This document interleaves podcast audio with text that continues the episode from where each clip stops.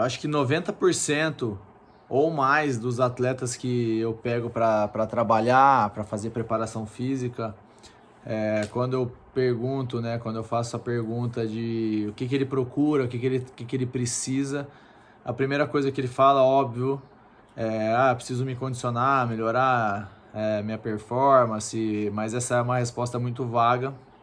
E aí na sequência, é, o que vem é sempre o relato, pô, eu quero ficar mais rápido. Isso é muito comum e de fato eu falo muito da, do componente de força, né?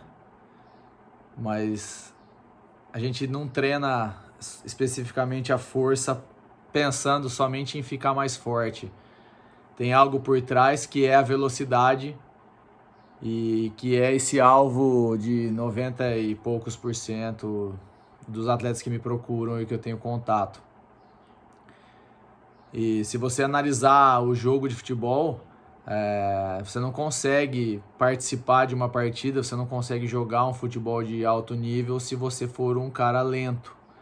Então você precisa ter essa capacidade física muito bem desenvolvida. O problema é como treinar essa capacidade. E antes de você entender é, como fazer para treinar essa capacidade, você que está aí, um jogador ou uma jogadora de futebol, é, que está precisando se condicionar, está precisando treinar é, sozinho, como que você faz para ficar mais rápido, né? Ah, é só colocar um par de cone, medir uma, uma distância lá de 10, 15 metros e sair dando pique, dando tiro um atrás do outro. É assim que você treina a velocidade? É assim que você é, vai melhorar a tua, a tua velocidade? É, parece ser uma capacidade muito simples, né? De ser treinada, porque intuitivamente você faz isso que eu acabei de citar nesse exemplo. Você coloca os cones e vai dar tiro em velocidade máxima por consequência, você está melhorando sua velocidade. E infelizmente, é, não é tão simples assim quanto a gente imagina. Inclusive, é uma das capacidades que dá mais trabalho é, para trabalhar. Mais trabalho para trabalhar é uma boa, né? Que ela dá mais trabalho para ser desenvolvida.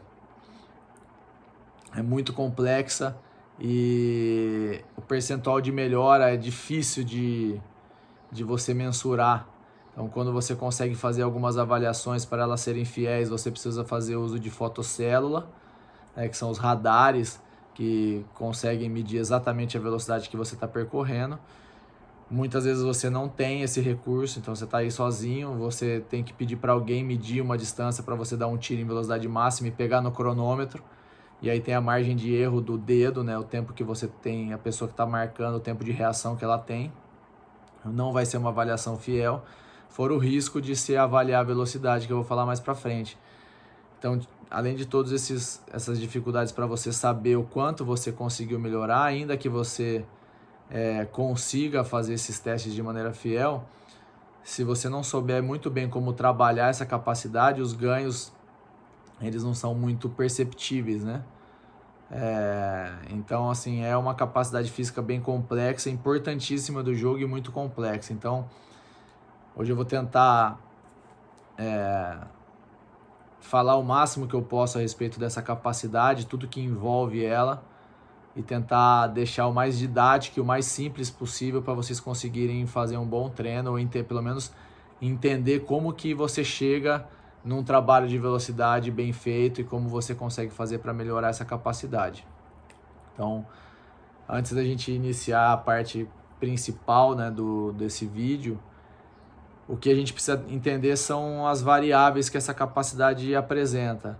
Então, quando você fala especificamente de velocidade, você está se referindo a uma ação em velocidade máxima, uma ação máxima no seu gesto técnico, por exemplo, uma corrida, em linha reta. Então, ela obrigatoriamente tem que ser em linha reta, a gente chama isso de é, atividade cíclica. É, essa é uma das variáveis. A outra é a velocidade quando você imprime mudanças de direção. Então você passa não mais acelerar em linha reta, você põe mudanças de direção. Isso é mais conhecido como agilidade, né? Então, velocidade, quando você trata é, com esse nome, geralmente você está se referindo a tiros em linha reta, tiros é, com componente cíclico, né? Que eles se repetem é, e não tem variação. Quando você trata a velocidade como mudança de direção, o nome que se dá é agilidade e é um movimento, né, um componente acíclico, né, ele não tem é, ele tem mudanças nas fases de, de, na fase mecânica dele o tempo todo, porque você tem toda hora mudanças de direção. E aí, quanto mais mudanças de direção você coloca, mais ágil você precisa ser, porque você tem que desacelerar e acelerar com muita frequência e em grande velocidade.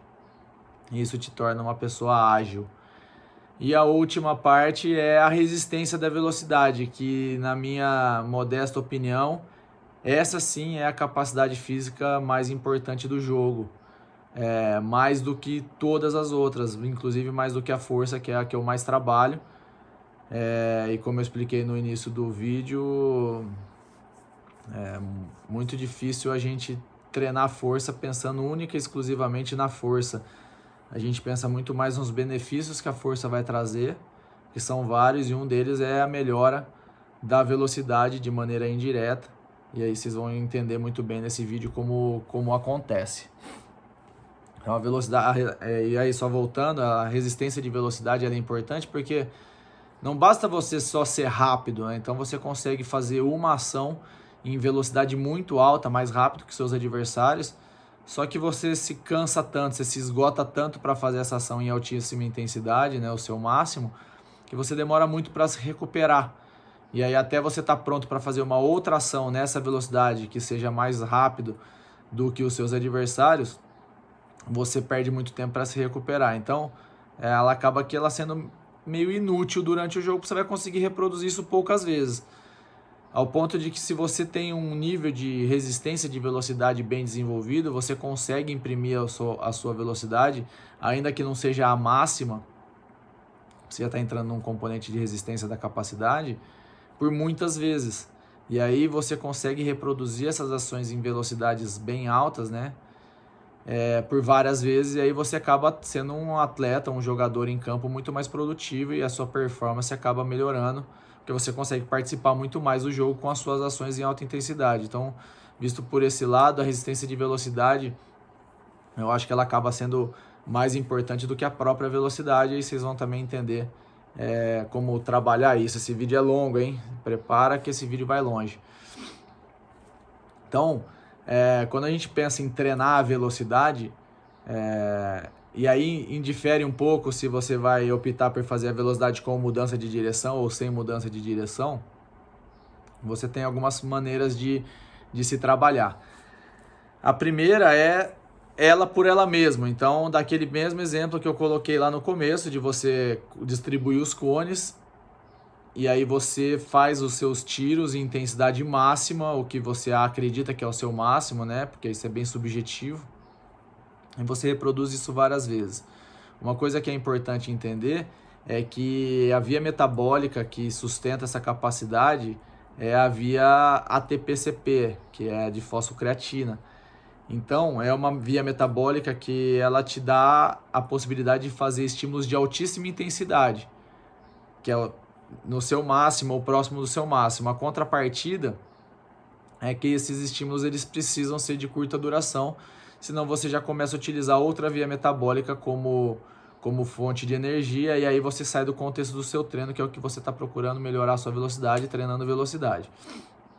Então, o princípio básico é que você precisa fazer estímulos em altíssima intensidade e você precisa dar tempo de recuperação para essa via metabólica se recompor e você estar apto de novo a fazer intensidade máxima. Então as, as pausas elas têm que ser relativamente longas, para cima de um minuto e meio, dois, às vezes três, dependendo das distâncias que você coloca no seu treino. Dito isso, então você tem que fazer estímulos de intensidade máxima por várias vezes sempre com recuperação completa para garantir que todos os tiros sejam feitos em, em, intensidade máxima, que você não tenha queda de performance nesse de um tiro para o outro, para garantir que você está dentro dessa capacidade, que você está dentro dessa via metabólica, né? que você está sendo fiel ao, ao objetivo, ao propósito do seu treino. E aí vem os problemas que você encontra, que eu citei no início, em treinar a velocidade usando velocidade. É, por mais que faça muito sentido, é, tem algumas coisas que precisam ser pensadas antes de fazer. Primeiro, você precisa garantir que todos os estímulos eles estejam sendo feitos na sua máxima velocidade. E você não, primeiro que você não consegue mensurar isso, você não consegue medir, a não ser que você, você tenha é, com você é, acessórios como fotocélulas, e aí elas estão medindo e saindo direto no computador todos os seus tiros e a velocidade em quilômetros por hora que você está percorrendo. Então vamos dizer que você colocou lá 20 metros de distância e você vai fazer, sei lá, 30 tiros de 20 metros. Estou dando só um exemplo, tá? Não é assim que se faz, um, que se pensa num treino, mas é só um exemplo para ilustrar. Então você vai fazer lá 30 tiros de, de 20 metros ou 20 tiros de 30 metros, não importa. E aí você vai passar pela fotocélula e o computador vai registrando em quilômetros por hora a sua velocidade. Aí você sabe de fato quanto a sua velocidade está caindo de tiro para tiro. E aí você pode trabalhar ou estipular um percentual tolerável de queda. E aí quando você chegar nesse, nesse percentual que é o seu limite, você fala, o treino está encerrado porque eu não estou mais conseguindo manter a minha velocidade pela teoria da capacidade se eu não estiver mais atingindo a minha velocidade máxima, o treino já está migrando para uma outra capacidade que é a resistência de velocidade, que é o que eu não quero treinar hoje. Beleza. Se você tiver essa ferramenta, é, pode ser que você consiga fazer um bom treino de velocidade. E aí a gente vai entrar num outro problema. É, treino de velocidade, utilizando velocidade, tiros, intensidade máxima como método de treino, como metodologia, eles são bem perigosos. É, o índice de lesão muscular, principalmente em posterior de coxa, posterisco tibiais e reto femoral, é alto, é bem alto. Sim. Eu não lembro de ter passado muitos treinos de velocidade com grupos grandes de jogadores sem ter problema. Então a gente sempre tem problema fazendo esse tipo de treino, a gente sempre tem problema principalmente fazendo a avaliação dessa capacidade e essa avaliação, quando é feita, é feita logo na apresentação dos jogadores, os caras vindo de férias, sem força, eventualmente acima do peso. E aí vai lá e faz uma porção de tiros em intensidade máxima de 30 metros. Se não me falha a memória, é a distância que é utilizada. Tem alguns, tem vários protocolos, mas geralmente se faz de 30 metros. Você consegue pegar a aceleração, a velocidade máxima e o final do tiro. E aí, eventualmente, alguém se machuca. Então, assim, Primeiro ponto, é difícil você mensurar se você está de fato fazendo o seu máximo, porque se você não tiver uma fotocélula à sua disposição, alguém vai ter que marcar isso para você no cronômetro e já vai ter erro manual ali na hora de pegar o tempo. Se não tiver ninguém para marcar o tempo para você, piorou, porque daí você vai ter que usar só um controle subjetivo de esforço que você vai ter que imaginar que você está fazendo o tempo todo no máximo, e aí fica complicado, né? Você achar que você está no máximo e você estar no máximo é uma são coisas diferentes. Porque às vezes você acha que você está fazendo o seu máximo e você está abaixo do seu máximo. Isso acontece na prática.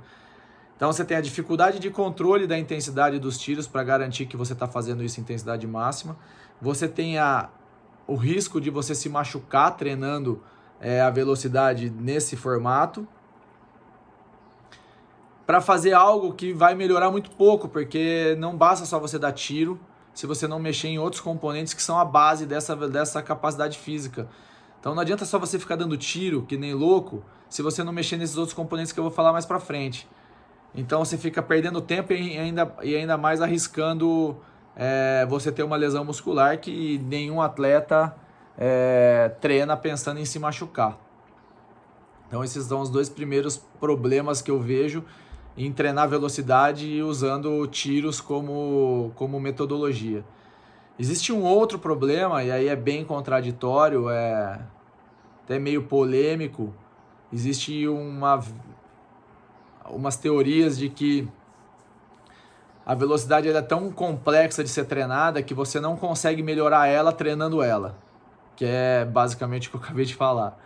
Descontando todo o risco, descontando a questão de você não conseguir mensurar, é, existe essa teoria que mesmo que você consiga é, mensurar lá com fotocélula, estou fazendo tiro todos em velocidade máxima e então todos, todos os tiros estão batendo mesmo, a mesma quilometragem, essa teoria diz que você só, consegue, que você só consegue imprimir o seu máximo de velocidade quando você precisa e não quando você quer. É muito louco essa teoria. E para mim faz sentido. É... Então, o que eles querem dizer é que você só consegue imprimir o máximo de velocidade que você pode na prova ou no dia do jogo, quando você de fato precisa daquela velocidade e precisa se estimular a sua contração muscular ao máximo. E no treino, teoricamente você não precisa, né? Você pode fazer menos. No jogo você não pode, você tem que fazer o máximo que você, que você consegue, porque senão você perde a dividida, você chega atrasado na bola, você perde um gol, enfim. É, a solicitação é outra, a motivação para acelerar é outra. E aí essa teoria diz que uma vez que você só consegue atingir a sua velocidade máxima quando você precisa e não quando você quer, no treino, que é quando você quer e não precisa, você não consegue atingir seu máximo ainda que você acredite que está no máximo. E aí, se você precisa atingir ela no máximo para melhorar ela própria e você não consegue no treino, você está perdendo tempo. É, é meio doida essa teoria, mas ela, ela faz pensar. Essa teoria ela faz um pouco você pensar um pouco nisso. Ainda que ela esteja errada, e eu não vou me posicionar é, se essa teoria faz sentido ou não. Para mim faz sentido, mas eu não vou, não vou me posicionar se ela está correta ou não. Você tem os outros dois problemas, que é o risco de você se machucar e você não consegue garantir que você está fazendo no seu máximo o tempo todo e nem que você está migrando de um treino de velocidade para um treino de resistência de velocidade. Então esses dois são os primeiros, são os pontos principais é, que me fazem não fazer treino de velocidade usando a própria velocidade é, como metodologia, além desse outro que é bem polêmico e engraçado de pensar, até, dá até uma confusão na cabeça. E, mas para mim faz sentido, eu gosto dessa teoria, então eu não uso também. Mas eu já estou reforçado pelas outras duas, então essa teoria louca aí existindo ou não, para mim não ia fazer a menor diferença, porque eu já estou embasado nas outras duas que para mim fazem muito sentido e eu não quero que o atleta se machuque e muito menos que é, que é diferente a situação, mas o atleta no clube ele está todo supervisionado, ele tem um contrato profissional e se ele machucar, óbvio que tem problema, mas ele está resguardado pelo clube. Um atleta que está se preparando para ir para um clube, está se preparando para ir para uma pré-temporada, para fazer avaliação, você vai fazer um teste. Se tem uma coisa que você não pode fazer durante sua, sua a sua preparação é se machucar. Então você não vai fazer um treino desse que você sabe que é perigoso. Pode ser que não aconteça nada, mas pode ser que aconteça. Imagina, você faz, você está lá um mês treinando, se preparando, que você tem um teste que talvez mude a sua vida. Essa oportunidade pode mudar a sua vida. Aí você vai lá, dois dias antes de fazer o teste, porque você está super treinado, está com força, se condicionou, está bem, está voando. Aí você fala, pô, vou fazer um treino de velocidade porque eu estou voando. Aí você vai lá, puf, abre o posterior de coxa. Beleza, acabou seu teste, acabou sua oportunidade, talvez a chance da sua vida vai ter passado por causa de uma besteira de um treino, que aquele treino sozinho não ia mudar nada o seu contexto, e aí tem esse esse problema para você resolver, porque você está machucado e um atleta machucado, ele não joga, eu falei isso em outros vídeos, ele não participa, ele não faz teste, então você não pode se machucar. Então essa tem que ser uma preocupação sempre. Beleza. É, isso vale também é, para treinos de agilidade com um gradiente de risco um pouco menor, porque você coloca muitas mudanças de direção, então meio que você evita de você alcançar o máximo de solicitação muscular, porque não dá tempo, né? Então, se as mudanças de direção elas acontecem em espaços curtos, 3, 4 metros, 5 metros que seja, não dá tempo de você chegar no máximo de velocidade e sustentar essa velocidade por algum tempo, que é aí que é o perigo de você se machucar, que acontece nos testes de velocidade que o cara tem que acelerar 30 metros e ele passa em velocidade a barreira dos 30 e acelera mais uns 5 depois.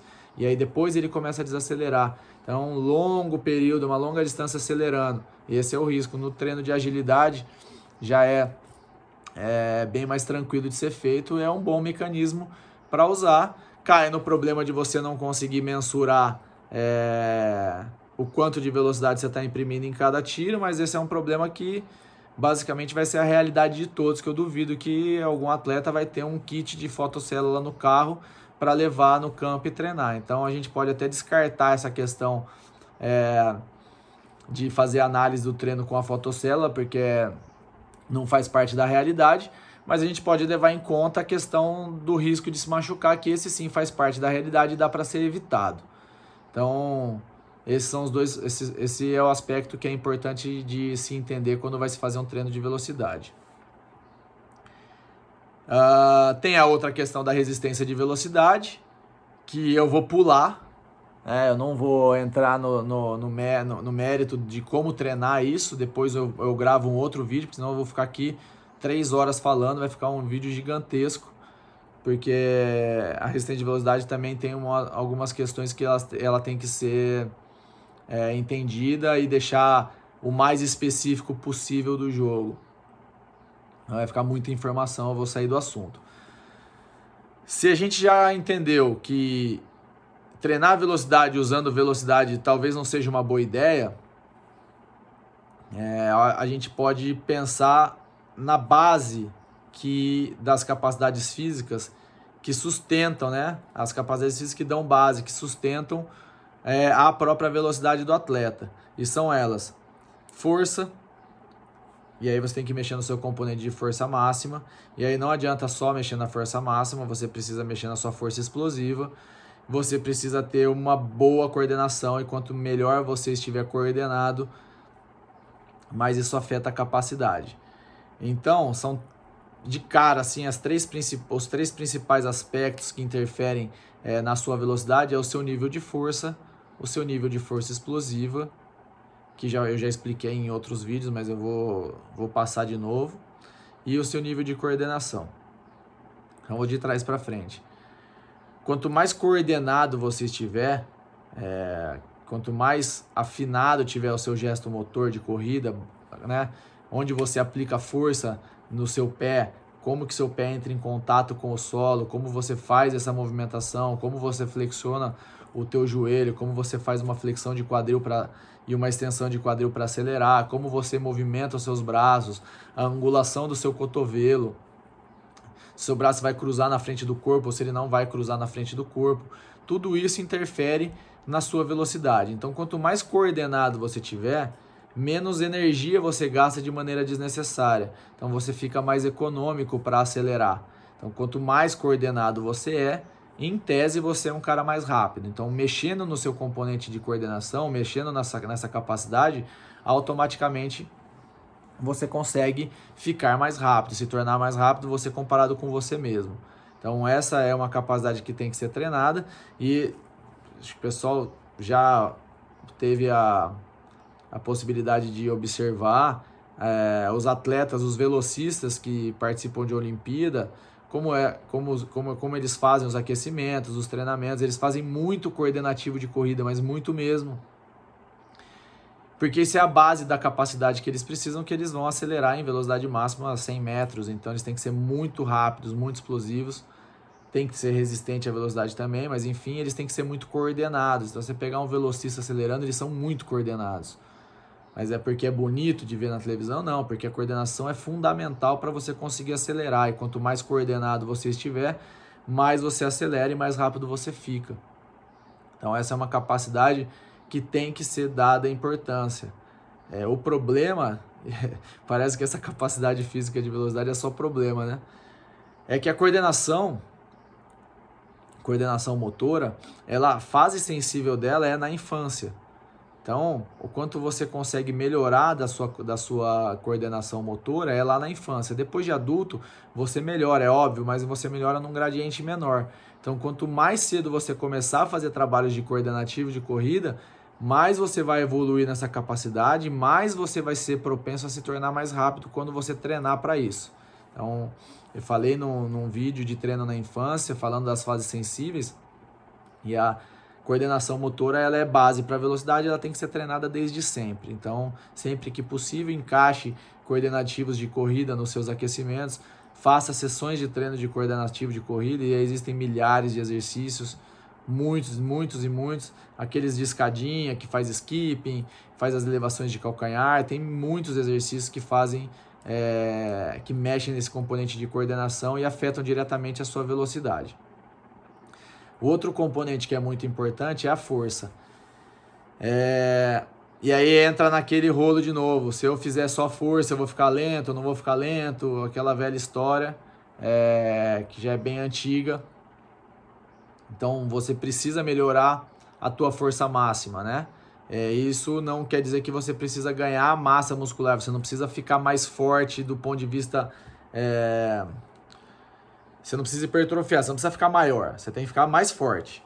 E ficar mais forte não significa ficar maior, significa só ficar mais forte. E dá para fazer. É... Uma vez que você se torna mais forte, você precisa aprender a mexer na velocidade que você aplica essa força, que é aí que está o X da questão, é aí que está o segredo, né? O pulo do gato está aí. Você conseguir melhorar o teu gradiente de execução de força, que é a taxa de desenvolvimento de força que eu já falei em outros vídeos também. Pode procurar o conteúdo, está tudo explicado em outros vídeos. Eu não vou detalhar de novo, senão vai ficar é, muito repetitivo. Então, a maneira que você tem indireta, além da coordenação, né, dos trabalhos de coordenativo de corrida, é você melhorar sua taxa de desenvolvimento de força é você conseguir se tornar mais rápido e não só é você conseguir se tornar mais forte, mas não só mais forte, você tem que conseguir se tornar mais forte e que você consiga aplicar essa força de maneira mais veloz. E aí é o mais veloz que você pode. E isso vai te deixar mais rápido também. E nesses dois cenários, tanto nos treinos de coordenativo de corrida quanto nos treinos de força, é, com que o, o componente que, que se dá, o nome que se dá para essa sessão de treino é, força com intenção neural, que é você trabalhar com cargas próximas da, da, de 100% ou até com 100%, e com esse componente de intenção neural significa que você, mesmo sabendo que vai ser um movimento lento, porque tem muita carga externa, tem muito peso na barra, por exemplo, e aí é uma questão de física, você sabe que quanto mais carga tiver, quanto mais resistência existir, menor vai ser a sua velocidade. Você não vai contra a lei da física, né? Não, você não vai conseguir. Só que se você pensar e imaginar que você e, e tentar de fato, né, mandar esse, esse, esse estímulo nervoso para sua musculatura, dizendo, olha, eu quero fazer esse movimento muito rápido, você tentar fazer o um movimento muito rápido, o, o, o impulso que chega na sua musculatura, a informação que chega na, na no seu músculo é para ele contrair muito rápido. Então, o que eu, o que eu falo para os atletas quando eles estão treinando força comigo, por exemplo, agachando, eu falo: olha, tenta saltar com a barra. Alguns até conseguem com cargas mais baixas, mas nem é, esse nem é o objetivo principal. O objetivo principal é falar para o cara, falar assim, olha, se eu tentar saltar com a barra, eu não vou conseguir fazer esse movimento lento. Eu tenho necessariamente que fazer esse movimento muito rápido. Não dá para saltar devagar. Não dá para saltar em câmera lenta. Você faz um movimento explosivo. Você salta usando velocidade de contração. E aí o cara já pensa, fala, pô, mas tem muito peso na barra, eu não vou conseguir fazer rápido. Esse é um ponto que ele tem que quebrar, mudar essa chavinha e falar, olha, beleza, você vai sair é, com a barra e você sabe que vai ser lento. Não tem problema você saber que é lento. O problema é você aceitar que é lento. Então você vai tentar você é como se você estivesse olhando no espelho e visualizando você saltando com a barra. E o impulso que chega na musculatura para ela se contrair é, um, é uma informação pra, de, de contração em velocidade. O teu músculo vai contrair em velocidade. Porém, o movimento articular vai ser lento por conta dessa questão. Tem muita carga, o movimento vai ser lento. Mas a sua musculatura contraiu muito veloz com esse volume de peso. Então você está treinando o teu corpo a se contrair de maneira muito rápida, essa musculatura contrair de maneira muito rápida com muito peso. E nisso, de maneira indireta, você já começa a melhorar a sua taxa de desenvolvimento de força, que é a base para você ficar mais rápido. Então é um macete que tem no treino, que não tem perigo, porque você não precisa saltar com a barra, de fato. Se você conseguir chegar nesse ponto de fazer saltos com a barra, eles são treinos muito mais complexos, você vai ter muito mais benefício, só que para isso você tem que estar tá com um nível de força muito alto, você tem que ter uma bagagem de treino muito boa para você conseguir é, suportar treino como esse sem ter o risco de lesão.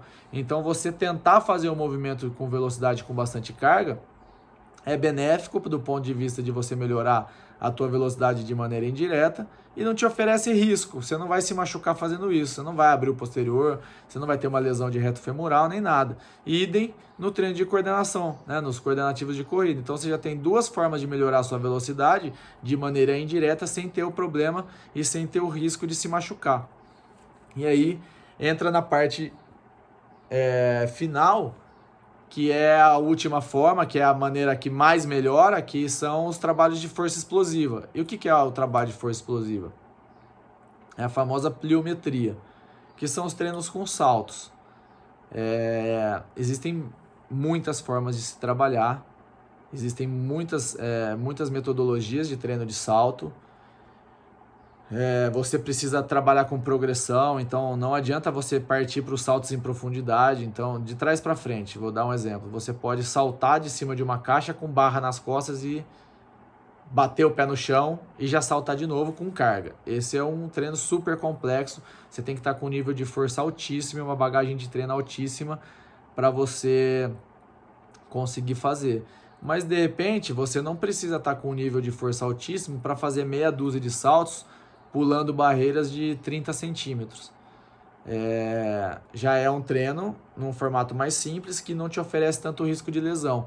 E aí você só tem que ir progredindo as cargas, deixando o seu treino cada vez mais intenso, porque você vai se adaptando a essa metodologia e você precisa ir compensando isso é, conforme você vai ganhando mais força explosiva, esse treino vai ficando cada vez mais fácil, você vai dificultando ele, como você faz com qualquer outra capacidade física.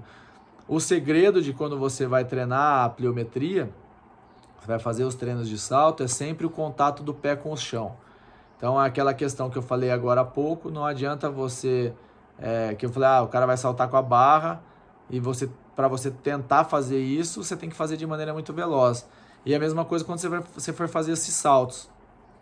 Não adianta você fazer lento, não dá para você fazer lento. E aí, a fase aérea do salto, ela pouco importa. Então, o que de fato interessa nesses tipos de treinos é o tempo de contato do seu pé com o solo. Então, você vai só bater a ponta do pé, né, o primeiro, a, o primeiro terço do, do, do seu pé. É só isso que entra em contato com o solo. Num treino desse tipo, não participa, a planta do pé não vai, calcanhar não vai, é só a ponta do pé mesmo. E aí você tem que tentar fazer o menor tempo de contato do pé com o chão. Então é bater e sair muito rápido. A analogia que eu faço, que eu explico para os atletas quando a gente vai fazer esse tipo de treino, é assim para eles entenderem e aí fica bem, eles fica bem rápido deles entenderem o que eu quero. Imagina que você colocou as barreiras de salto, você vai passar por elas, e o chão é uma chapa de lanche e você está descalço e a chapa está muito quente. E as barreiras estão ali. Você precisa saltar por todas essas barreiras. Você não vai querer perder tempo. Você não vai bater o pé, agachar, ficar lá uma semana para pular de novo. Você vai bater no chão e sair o mais rápido que você pode. Você vai ficar milissegundos é, em, mantendo o seu pé em contato com o chão. Então esse é o objetivo, bater o pé no chão e sair mais rápido. Bater o pé no chão e sair rápido. E fazer isso o mais rápido que você puder sempre. Esse é o segredo de se treinar a pliometria. E aí você vai com progressão de carga. Aumenta, aumenta o número de saltos. É, não pode ficar. É, série, as séries não podem ser muito longas porque elas obedecem àquela história da via metabólica que eu falei lá para você fazer um treino de velocidade usando velocidade como método, tiros né, em linha reta. Você vai fazer os saltos então você vai usar a mesma via metabólica, você vai fazer a intensidade máxima, mais rápido que você consegue passar pelos, pelas barreiras, né? O tempo de contato do pé com o chão, você tem que acelerar esse movimento. E você precisa dar as pausas para você garantir que a sua via metabólica seja recuperada 100% para você conseguir manter sempre esse mesmo nível do seu treino. E aí você vai aumentando o número de saltos, aumentando a altura dos saltos. Aí você começa a trabalhar com saltos com mudanças de direção. Então você faz saltos laterais, você pode trabalhar com giros, você vai com... deixando o seu treino mais complexo. Aí coloca saltos em profundidade, que você sai de cima de uma caixa, pula em direção ao chão, bate no chão e sobe para outra caixa. Ou você sai da caixa para o chão, passa por cima de barreira. Aí você tem muitas formas de você trabalhar.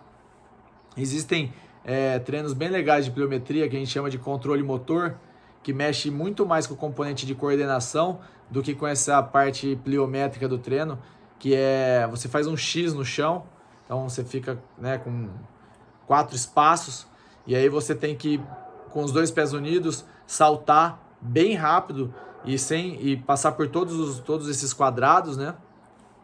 Esses quatro espaços que você criou com esse X e com essa cruz, na verdade, né? E só usando a ponta do pé é o mais rápido que você pode. Então você fica fazendo frente e costa, saltando para frente, para trás, para o lado, de maneira muito veloz. Isso mexe muito com o componente de coordenação, porque você começa a acelerar muito a velocidade, você perde coordenação e aí você já não consegue mais manter a sincronia de, de movimentos que você estava fazendo. É um treino bem legal que dá para ser feito. É, eu tenho vídeos, depois eu vou colocar vídeos desse treino, é bem legal de fazer. Os atletas, quando fazem, sentem muito bem fazendo e serve até de aquecimento para os outros treinos.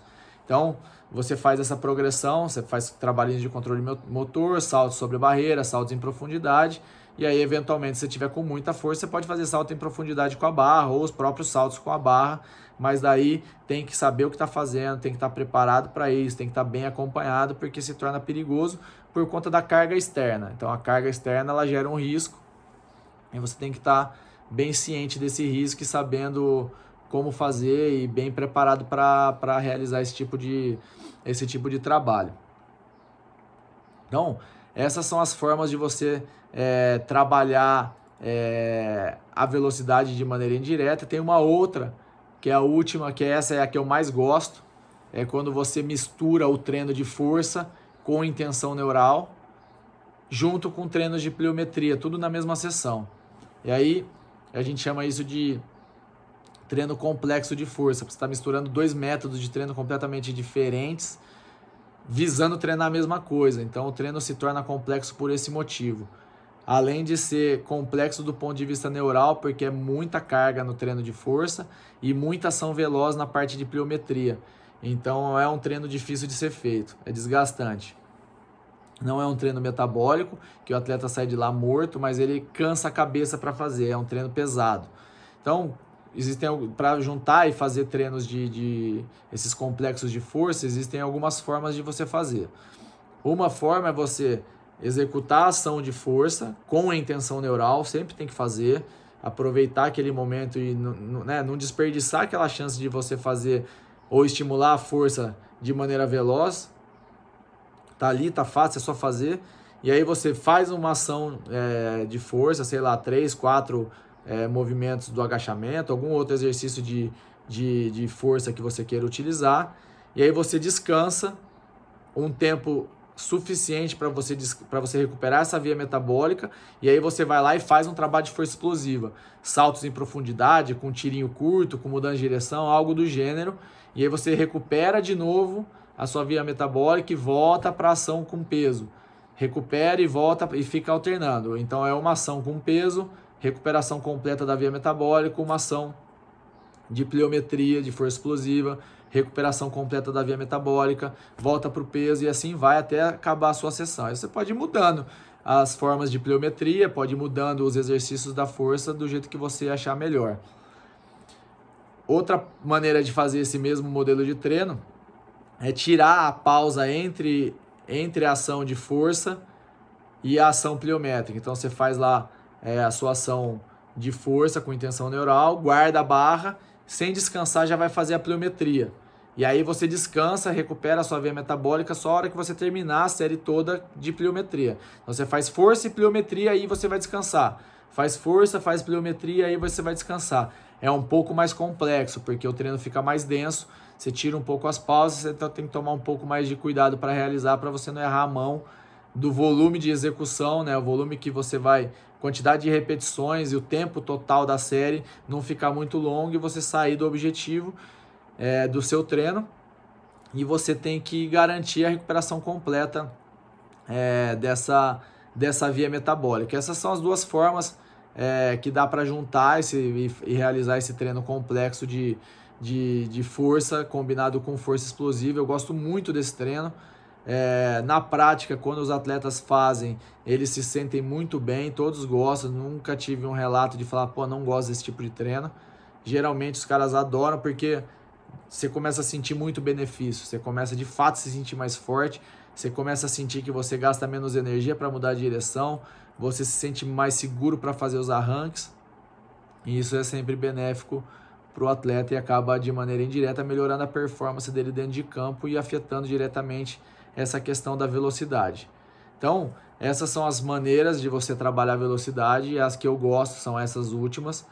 É, é claro que para você chegar nesse nível de fazer esse treino complexo, usando ação, ação de força com intenção neural, combinada com o treino pliométrico, é, com pausa entre eles ou sem pausa entre eles, você precisa estar preparado para isso. Então você tem que ter desenvolvido a tua força, já tem que ter criado uma base boa, já tem que estar com seus níveis de força altos, tem que estar bem coordenado, você já tem que ter feito uns trabalhos de pliometria é, de adaptação. Então, para você preparar o teu corpo para poder fazer um treino desse nível, porque é um treino muito pesado. E aí a chance de você se machucar pela sobrecarga do treino ela existe. Então, é, igual existe em qualquer atividade que você for fazer, mas daí você acaba nesse modelo de treino se machucando por negligenciar ah, o treino ou fazer algo que você não está pronto. Diferente de você, é, se você vai fazer um treino de velocidade usando tiros em velocidade máxima como método, você pode estar tá super pronto para o treino e aí de repente você tem um estiramento, uma contratura muscular que é indesejada e aconteceu. Então esse tipo de coisa não vai acontecer, é muito raro acontecer fazendo treino de força. Eu particularmente nunca presenciei um atleta é, realizar ou, ou ter uma fazer uma lesão muscular treinando força e nem treinando pliometria. Eu nunca vi acontecer. Eu vejo acontecer quando vai fazer treino de velocidade. Então por isso que eu não faço. Aconteceu até agora é, com o atleta que eu estou trabalhando, ele está já em reta final, já está há 35 dias treinando. E, e veio me perguntar exatamente isso. Pô, não vou fazer nenhum trabalho de velocidade? Eu falei, cara, você fez trabalho de velocidade o tempo todo. O tempo todo eu estou estimulando a tua velocidade de maneiras indiretas, você não está nem sabendo. Então, eu não vou fazer tiro longo com você, não vou te fazer é, realizar um sprint de 30 metros em intensidade máxima, porque não tem sentido. Você, vai, você pode se machucar e você vai se apresentar no clube daqui uma semana. Então, deixa para você fazer lá no clube, porque pelo menos se acontecer de, de você é, realizar algo assim no clube e você, se, porventura, se machucar, você tem um contrato, você está resguardado pelo clube, você tem um acompanhamento, você tem um departamento médico à sua disposição. É outro cenário. Agora você não pode se machucar. Então eu evito de fazer é, ao máximo esse tipo de treino para não correr risco de atrapalhar é, o atleta. Então eu acho que vocês que estão treinando sozinhos, tentando melhorar a performance de vocês, primeira preocupação é nunca se machucar ou evitar isso ao máximo. E sempre que você conseguir treinar a velocidade de uma maneira mais segura, é benéfico para vocês e vai funcionar da mesma forma. Esse é um ponto que tem que ser que tem que ser muito bem, muito bem entendido para parar de correr risco. Então é isso. Essa é a essa é a velocidade, não é tão simples quanto a gente imagina, é uma capacidade difícil de melhorar, é, complexa de se treinar e perigosa se você estiver treinando de maneira equivocada. Então tomem cuidado, treinem com sabedoria. É... Outro detalhe importante: se resolverem optar por fazer treinos de velocidade usando essa metodologia de dar tiros em linha reta em intensidade máxima, é óbvio que isso é meio é, redundante, né? Você tem que estar bem aquecido. Óbvio, você tem que estar bem aquecido para fazer todas as atividades, todos os treinos físicos que você for fazer, você tem que estar bem aquecido. Mas vou dar um exemplo: se você vai fazer um treino de capacidade aeróbia numa intensidade, sei lá, 3 km por hora abaixo do seu limiar, a própria corrida já é o seu aquecimento, daria até para você descartar, você pode já sair trotando, né? É, o próprio trote vai ser seu aquecimento, porque o trote já é o seu treino, dependendo da velocidade do seu limiar. Se o seu limiar for 10 km por hora, se estiver muito mal preparado, 7 por hora é um trote. E já é o seu aquecimento, você vai aquecer um, um trote como, né? Então, assim, dá para você em algumas atividades não estar teoricamente tão bem aquecido que você não vai ter problema. Agora, para fazer um treino de velocidade, você tem que estar tá muito bem aquecido, você tem que estar tá muito bem, além de estar tá preparado para o treino, você tem que estar tá muito bem aquecido e caprichem nisso. Então, se forem fazer, tomem cuidado, aqueçam bem, saibam o que estão fazendo para vocês é, conseguirem fazer um treino de alto nível, melhorar a performance de vocês, melhorar o nível de jogo de vocês, é, aproveitarem conseguirem aproveitar as oportunidades que porventura apareçam nesse, nessa caminhada e tentar minimizar ao máximo o risco de lesão. Porque é aquela história, né? Nenhum atleta quer machucar e quando machuca perde tempo, leva o tempo de tratar a lesão, depois leva o tempo para se recuperar da lesão, leva outro tempo para voltar à condição física que estava anteriormente, aí já passou um mês, a oportunidade já foi embora, tem que se condicionar tudo de novo. Dependendo da, da, da lesão muscular, ela se reincide, acontece de novo, porque não fez um fortalecimento ou uma recuperação adequada, enfim, é problema. Lesão muscular é sempre problema, a gente pode evitar, a gente evita. Beleza, gente? É isso aí. Até a próxima.